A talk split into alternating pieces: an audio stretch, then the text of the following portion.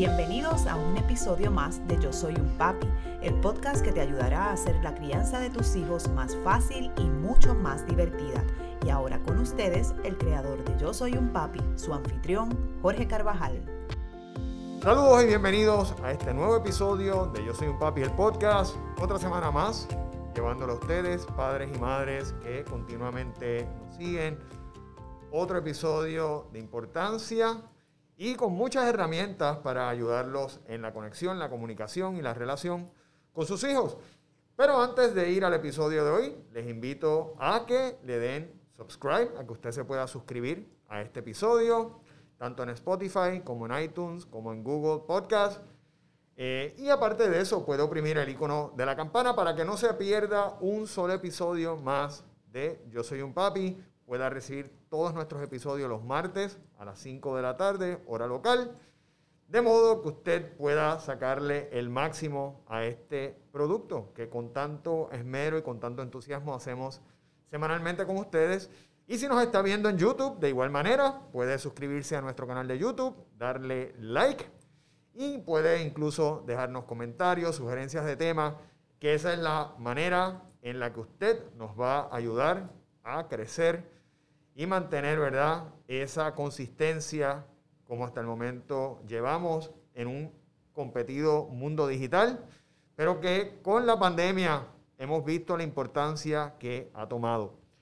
Hoy tenemos un tema que va a ser de mucha importancia y aparte de eso, de mucho interés para todos ustedes, porque también yo como papá, pues me interesa y precisamente va a ser cómo hablarle sobre las drogas a nuestros hijos tema que es muy fuerte, muchas veces le oímos porque a veces pensamos que al hablarle le estamos abriendo las puertas a conocer sobre lo malo, pero es más importante nosotros, ¿verdad?, anticiparnos antes de que ellos conozcan esa realidad tan dura de una manera que no es adecuada o en la calle, ¿verdad? No queremos que eso pase y para ello, ¿quién mejor que nuestra colaboradora, la doctora Agnes Díaz, quien, como ustedes saben, es psicóloga pediátrica, psicóloga clínica pediátrica, así que Agnes se especializa precisamente en niños y en adolescentes. Y Agnes nos va a estar ayudando con este tema que es tan, ¿verdad? Tan, tan complicado, pero que tenemos que trabajarlo. Agnes, bienvenida, gracias por estar nuevamente con nosotros. Gracias a ti por la oportunidad de este tema súper interesante y súper importante y más en estos días en donde la influencia no solamente presencial, sino virtual está eh, rampante, así. que ciertamente gracias por estar aquí y poder llegar a muchas familias. bueno, Agnes, te agradecemos mucho, como siempre. Primera pregunta que te hago, ¿cuándo es el buen momento? ¿Cuándo es la edad idónea para nosotros empezar a hablarle sobre drogas a nuestros hijos? Drogas con nombres, tal vez, ¿verdad? Va a ser en una edad más de más grandecito, 12, 13 años, que es que tal vez empieza otro tipo de interés en nuestros adolescentes, pero el tema de lo que es dañino, ¿verdad? Los límites en cuanto a lo que es ilegal, la droga, eso viene desde chiquititos, desde chiquititos, tal vez no tan específico, no tan con nombre, pero sí, ¿verdad? Del peligro de exponerse a materiales o cosas que no ellos no conocen. Eso es importante desde que son bien pequeñitos, ¿verdad? Nosotros no necesariamente tenemos que darle nombre a todo cuando son pequeños, pero así como le enseñamos que el dulce de Halloween, ¿verdad? Tenemos que verificarlo, que no lo pueden comer, tenemos que explicarle por qué. ¿verdad? Porque puede haber algo que no es seguro para ti. No cogemos cosas de, los extraños. Hay personas, ¿verdad?, que están fumando o haciendo uso de alcohol, que es más común, ¿verdad? Y no estamos hablando de drogas ilícitas, pero es más común. Y nosotros siempre le estamos diciendo por qué tal vez esto no es seguro, por qué no hacerlo, por qué puede hacerte daño, por qué no es para niños y por qué los adultos sí lo hacen. Así que desde muy pequeños nosotros estamos trabajando este tema. ¿Qué pasa? Que según van creciendo, pues ya las alternativas salen, ¿verdad? Solamente del el tabaco o el cigarrillo y del alcohol. Y entonces entra lo que es la posibilidad de entrar a este mundo de exploración lo que son pues las drogas ilícitas. Y ahí ya vamos a trabajarlo. Las escuelas lo trabajan dentro de sus currículos de salud, aquellas que lo tienen, pero ciertamente las dudas quedan. Claro. Y es como nosotros como papás tenemos que estar conscientes de que es importante que nos informemos también, porque las cosas cambian en la calle y nosotros nos quedamos atrás. Por supuesto. Así que ciertamente este, sí podemos pensar en qué edad yo voy a llevar esta información, pero es importante también saber que yo me tengo que ir preparando. ¿Verdad? Según mi niño va creciendo, para poder proveer una información que es verídica, concreta y que realmente sea pertinente para la edad que tiene. Totalmente, y es que desafortunadamente, Anne, todos los días sale una droga nueva. O sea, la gente ya no sabe ni qué inventar, ¿verdad? Este, y le pone entonces unos nombres que son casi nombres de princesa. Este, para hacerlas así atractivas y exuberantes, ¿verdad? Pero eh, tenemos que estar, ¿verdad? Bien al día. Tenemos que estar pendientes de todas las drogas que están surgiendo porque ha habido, ¿verdad? Un cambio, una evolución hacia drogas que son eh, químicas versus las drogas que son, ¿verdad? De origen natural de las plantas. Y eh, obviamente, pues ese tipo de droga que se puede de igual manera elaborar en laboratorios ilícitos hace tanto más daño que las drogas que proveen, ¿verdad? Que vienen de, de, plantas. Primera pregunta, bueno, la segunda pregunta que te hago, Agnes, es en cuanto muchos padres tenemos temores de hablarle a nuestros hijos, como dije al principio, de drogas, porque pensamos que ahí le estamos abriendo el interés, la mente, y le estamos creando el interés a algo que no queremos que ellos se enfrenten. Es ¿Estás de acuerdo con eso? ¿E-, ¿Eso es correcto, ese planteamiento o no? Ciertamente nosotros tenemos que ver el contexto en donde estamos, donde vivimos, la edad de nuestros hijos, ¿verdad? Que ya lo hablamos. Porque mira que fíjate que, que yo menciono 12 o 13 años, pero si yo vivo en un contexto en donde la exposición es mayor, la escuela tiene una exposición mayor, pues ¿qué yo tengo que pensar? Que yo tengo que estar alerta y saber que ese contexto me va a llevar a hablar de temas con prioridad anterioridad, que no voy a esperar a los 12 años porque tal vez a los 10 ya mi hijo o mi hija ha estado expuesto a ciertas cosas, aunque sea de manera que las ha visto. Y ciertamente no voy a esperar que tenga 12, no, voy haciendo como ese proyecto, ¿verdad? De ir entendiendo y pensando, que yo creo que ya está expuesto, puede tener dudas. Y me pongo a la disposición. Yo no pienso que esto sea un tema en donde no decir ayude. Yo creo que no, que si yo estoy a la disposición como mamá o papá de hablar del tema dependiendo de las curiosidades que pueda tener mi hijo o mi hija, entonces voy a ayudarle más sin despertar otros intereses particulares. ¿Por qué? Porque la información que nosotros tenemos que proveer siempre tiene que ir con un balance. ¿Cuánto puede entender? ¿Qué necesita saber? ¿Cómo yo sé que lo necesita, verdad? Porque ciertamente ellos miran y preguntan. Y de esa manera yo puedo entonces entender que hay unas curiosidades, hay unas dudas asociadas que yo debo responder y que si no tengo la respuesta tengo que ir a informarme. ¿Por qué? Porque pues, ciertamente no lo tengo que saber todo. Como tú bien dijiste, las cosas cambian, los nombres cambian. A lo mejor lo que yo conocía como marihuana o ¿verdad? O con diferentes nombres, ya ellos le tienen cinco nombres diferentes. Claro. Y es importante que nosotros estemos informados. No es que yo voy a usar el lenguaje de la calle, no es que no es eso, ¿verdad? Porque siempre yo tengo que mantenerme con la información que es correcta, verídica, pero ciertamente tengo que escuchar lo que ellos conocen también. Y yo creo que ahí como padres nosotros a veces podemos dar el desliz de querer llevar mucha mucha información sin saber qué información ellos conocen y manejan ya. Ya sea porque se la dieron en la escuela, ya sea porque un amigo se la dio, ya fue porque la leyó, lo vio en internet, una película, una serie, no sé, la exposición es demasiada. Es demasiada. Pero si nosotros no estamos al tanto de cuánto ya conoce, entonces realmente no estoy midiendo la información ni estoy buscando un propósito claro de por qué voy a dar toda esta información.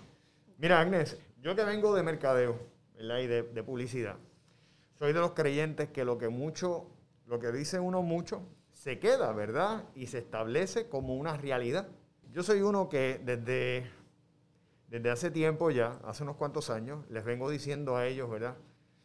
Hablando de las drogas de una manera ligera, pero a la misma vez creándole cierto grado de, sobre todo, consecuencias.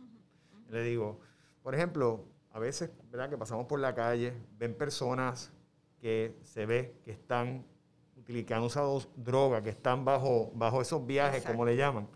Papá, pero ¿qué le pasa a ese señor? Bueno, pues mira, papito, es que ese señor utilizó unas sustancias que se llaman drogas.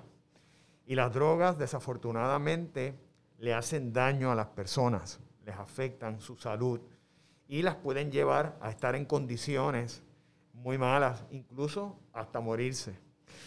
Ese tipo de mensaje, yo no sé si lo he hecho bien o no, pero por lo menos ya ellos están bien claros en que las drogas hacen daño. Exacto. Y que son algo que no es bueno para nosotros. Comenzar con ese tipo de campaña, con ese tipo de mensaje, ¿verdad? Y hacerlo con cada cierto tiempo, ¿verdad? O cuando se dan las oportunidades, ¿es positivo? ¿No es positivo? ¿No se debe hacer? Lo más positivo que has hecho ahí es poder mezclarlo con una experiencia real. Ok. Fíjate que él trae la pregunta, ¿qué le pasa? ¿Por qué está así? Y tú lo que estás haciendo es contestando con información Cuando se han acercado al carro, ¿verdad? Que, lo ven porque vienen así y tú los ves que están. Claro que y, y ves que, está, que, que, está en el viaje. Y es una experiencia directa que ellos están teniendo de poder ver aquella información que tal vez antes tú le habías dado porque lo leíste en un libro. ¿okay? Porque ellos no, no necesariamente lo experimentan con familiares cercanos, pero entonces el ellos poder vincular esa información con una experiencia real pues ciertamente les crea esa memoria y les ayuda a poder entender, como tú bien traes, lo que son las consecuencias reales. No porque yo lo dije, porque lo leí en el journal, porque salió la investigación con todas estas palabras científicas, sino porque realmente es lo que sucede y nosotros podemos verlo, ¿verdad? A través de la experiencia de otras personas.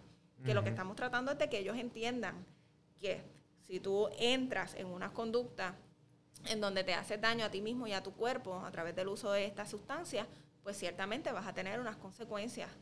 No estamos diciendo que va a llegar a la calle, ¿verdad? Pero ciertamente hay unas consecuencias al cuerpo. Y eso pues ellos lo pueden experimentar tal vez al ver esas circunstancias cercanas. Y la experiencia es súper valiosa para que ellos puedan poner en contexto lo que tanto tiempo venimos diciéndoles.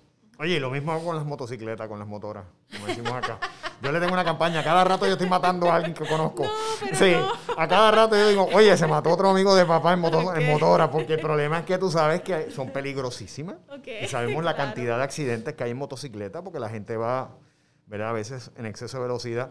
Y yo estoy tratando, ¿verdad?, de crear lo posible, haciendo lo posible porque no se les ocurra, pero bueno, vamos a ver qué pasa. El, usar el factor de miedo, ¿verdad?, que muchas veces nos vamos al extremo, por ejemplo, ay, si lo usaste una vez te vas a morir, todas esas cosas.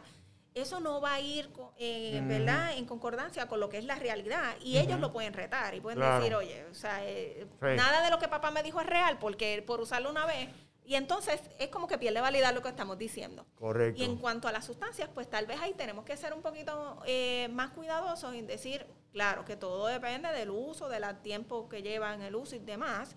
¿Por qué? Porque aunque yo no quiero suscitar, que lo, ni tan siquiera que lo pruebe, lo que sí le estoy diciendo es, esta es la realidad. O sea, si lo usas una vez, a lo mejor no vas a hacer un cambio, ¿verdad? Dependiendo de, de la sustancia. Pero hay consecuencias a largo plazo. Y eso es lo que yo quiero que se entienda, eso es lo que yo quiero llevar como un mensaje real y de confianza de que puedan decírmelo. ¿Ok? Ciertamente eh, viene y resulta también importante que si yo le traigo esa experiencia cercana, ¿verdad? Ya sea porque se acercó esta persona al carro, si ellos tienen más dudas, poderlas contestar. Hay cosas que no voy a saber. ¿Qué, ¿Qué tipo de droga lo llevó a esta persona a estar en la calle? No lo sé, si es una combinación pero lo que sí sabemos es que el uso prolongado causa una adicción y que la adicción nos trae unas consecuencias severas con cualquier tipo de sustancia. Así que esa información debe ser verídica en ese sentido, real, para que ellos la puedan atar a la experiencia y confíen en lo que nosotros le estamos diciendo, que no es una exageración, que yo no voy a usar el miedo, porque yo confío en sus decisiones, pero sí le estoy llevando la información real, ¿verdad? Para que ellos la entiendan. Mira, Agnes, eh, las influencias de los amigos, ¿verdad? Porque eh, llega el momento en que nuestros adolescentes empiezan ya a tener más amistades, a compartir más con, con ese grupo de amistades en otros lugares, en otras casas. ¿Cuánta influencia puede tener una amistad, un compañero, en la conducta de nuestros hijos en términos de comenzar a utilizar eh, droga? Mucha, dependiendo de la edad. ¿verdad? que estemos enfrentando o la edad de desarrollo que esté pasando. Aún, aún con una buena base que nosotros hayamos establecido. Sí porque todo va a depender de esa necesidad de pertenencia, de verdad, de cómo yo me siento, de la confianza que yo tengo con ese amigo. Sí, va a haber unos valores que pesan y ciertamente va a haber una consecuencia atada a esos valores y cómo yo me siento como persona si fallo a esos valores, pero que pueden errar o que pueden fallar, pues claro, y más cuando hay presión de grupo, más cuando al grupo que yo pertenezco, pues todo el mundo lo hace y no le pasa nada. Recuerda las experiencias inmediatas. ¿Verdad? Este, y por eso es importante que la, la, confianza sea la base de ese proceso. ¿Sabes por qué? Porque si fallaste, si entraste en este proceso de, ¿verdad? De, de, de probar, de hacer, que tengamos la confianza de poderlo decir para ayudarte a tiempo. Por eso cuando yo llevo la información sobre las drogas, yo tengo que ser cuidadoso. Porque si todo momento yo me, muestro como pues, reacia, no puedes, te va a ir mal, ¿qué va a pasar? Wow, yo cometí un error de este grande que papá, mamá no me van a perdonar y es mejor que ni se enteren. Y entonces estoy alejándolo del proceso de, de poderme decir, mira, yo hice esto, me sentí súper mal, no quiero volver a hacerlo y poderlo monitorear y ayudarle y darle las herramientas que un adolescente no necesariamente tiene para poder manejar una situación como esa. Eso es lo que te iba a decir, Agnes. Entonces, ¿cómo podemos evitar eso? ¿Verdad? Porque nosotros nos preocupamos por, como tú dices, sembrar el principio, ¿verdad? De alguna manera llevarlos a ejemplo. Ayer mismo estaba yo caminando con mis nenes y vieron un, ¿verdad? Un señor que estaba en unas condiciones bien, bien mal. Y ahí yo aproveché nuevamente, y verdad, y le hago, mira, es, que las drogas es lo que producen, ¿verdad? Personas que no, no, terminan estudios, que simplemente se abandonan, ¿verdad? Y yo aproveché. Pero, ¿cómo nosotros entonces podemos evitar o prevenir, o prevenir que eso pase? Que a pesar de nosotros sembrar esa base, esos principios, de haber dado ejemplo, incluso tener una familia donde no haya uso de drogas de ninguna persona, donde todo el mundo esté clean, por decirlo así. ¿Cómo nosotros podemos prevenir eso? Ciertamente, claro, la información válida y correcta desde el inicio. También hay algo que evitamos hacer, que es que casi siempre damos la información negativa, pero olvidamos la positiva. No la positiva de usar sustancias, sino la positiva de no usar sustancias. ¿Qué pasa cuando la gente no la usa? o se limpia, ¿verdad? Y tiene ese otro proceso y uno puede hacer una comparativa. Eso es importante, porque es como que no hay opción. Fíjate, es como que todo el tiempo lo negativo, enfatizamos en eso negativo y se nos olvida decir, no, pero el que no la usa, fíjate todo lo que puede llegar, o el que lo usó en algún momento y lo dejó, este es la diferencia, este es el logro, porque esas cosas también son parte de la experiencia y ahí nosotros podemos sopesar, ah, esto tiene un lado, ¿verdad? Que, que es positivo, que yo puedo lograr si me alejo de eso, porque es una opción alejarte. Y eso es lo que queremos dar. No es como que, wow, ahí está, ahí está, la droga está ahí, te va a pasar y si te pasa es malo. No, o sea, ¿qué pasa y qué opciones yo tengo cuando me alejo de ese proceso? Esa es la parte positiva, ¿verdad? En esa conversación de la droga. Eso debe ser nuestra base. Según ellos van creciendo, los límites que se establecen en las familias repercuten en eso también. Si yo desde chiquito, como te dije, le estoy diciendo, no, esto pues lo usa el adulto, ¿verdad? Con el alcohol regularmente, tú no puedes beber esto, tú no tienes edad, y eso, eso va calando, va estableciendo límites y va estableciendo normas de qué yo puedo y qué no puedo hacer. Si, este, obviamente, ¿a dónde recae nuestra responsabilidad? Yo debo conocer con quién comparte mis hijos, mis hijas. O sea, yo creo que nosotros hemos perdido la responsabilidad un poquito de dejarlos fluir, que escojan sus amistades, de dejarlos ser, y ciertamente eso es importante, pero yo tengo que saber quiénes son, en qué contexto se manejan, en qué, en qué, en qué se mueven. ¿Por qué? Porque si yo no tengo esa información no voy a poder ayudar, no voy a poder prevenir, no voy a poder monitorear, y yo no estoy tomando decisiones por mi hijo, eso es bien diferente. Yo lo que estoy haciendo es previniendo lo que tú traes. Hay que prevenir, hay que anticipar. Si yo sé que el ambiente no es adecuado, que no corresponde a la edad, sino, pues entonces no va, Mira, Agnes, y en esa línea, si sabemos que nuestro niño o nuestra niña tiene un amigo, una amiga, que sabemos que no anda por buenos pasos, que verdad está vulnerable a, a las drogas, y se lo advertimos y se lo decimos, y no queremos que se una con esas personas, coge el coraje, coge... ¿Cómo podemos manejar eso? ¿Hay alguna forma en la que podamos manejar ese, ese asunto? Porque muchas veces va a ser, eso es cosa de papá y mamá que están inventando o no me creen porque fulanito es. X.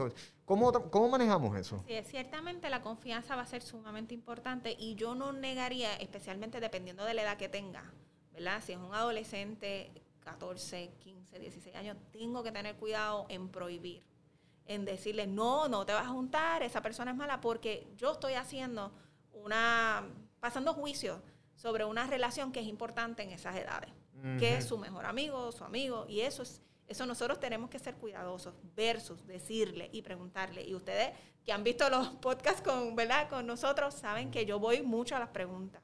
Fulano, ¿tú crees que eh, tiene alguna situación, pasa por algo? ¿Tú crees que eso es correcto? Saca la información deja que él te diga cómo lo visualiza. Si esa persona, si ya tu hijo sabe que, o, tu hija te está diciendo, no, todo está bien, eso es allá otras personas, pero no hace nada, ya tú sabes que le falta información.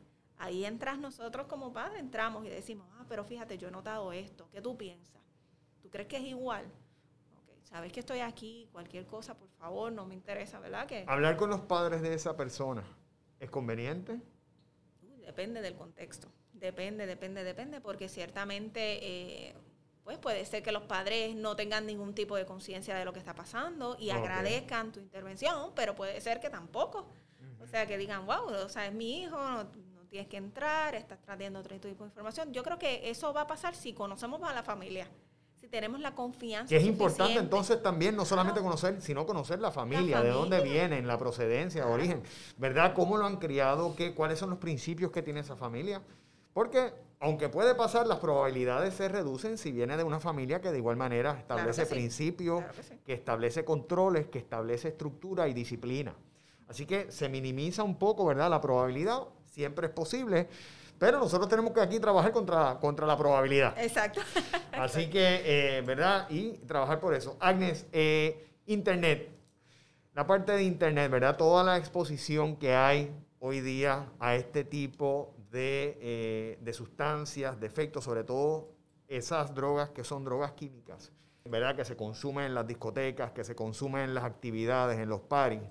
¿Cuán importante o cómo debemos, o cuán, o cuán mucho o cuán poco debemos vigilar ¿verdad? E, esa exposición a Internet y a ese tipo de contenido en nuestros hijos? El contenido de Internet debe estar monitoreado. Yo digo que prácticamente la mayoría de, ¿verdad? de lo que ven y consumen dentro del Internet ¿Qué pasa? Que ciertamente, eh, y lo he percatado porque con mis pacientes lo veo todo el tiempo, esta cantidad de series que observan, ¿verdad? Que les llama la atención, que el YouTube y todas las cosas que ciertamente traen pues esta otra imagen, ¿verdad? De, lo chévere que podría ser, de lo fácil que es, este, el acceso al consumo y ciertamente pues va en contra un poquito de lo que nosotros estamos hablando, de lo que nosotros estamos diciendo. Así que ciertamente tenemos que estar pendientes de cuál es el mensaje, de qué es lo que ellos ven, que ellos buscan ver, porque entonces de ahí nosotros podríamos saber hacia dónde están esos intereses, qué están buscando, si mi hijo y mi hija es de estas personas que le gusta ir a la discoteca,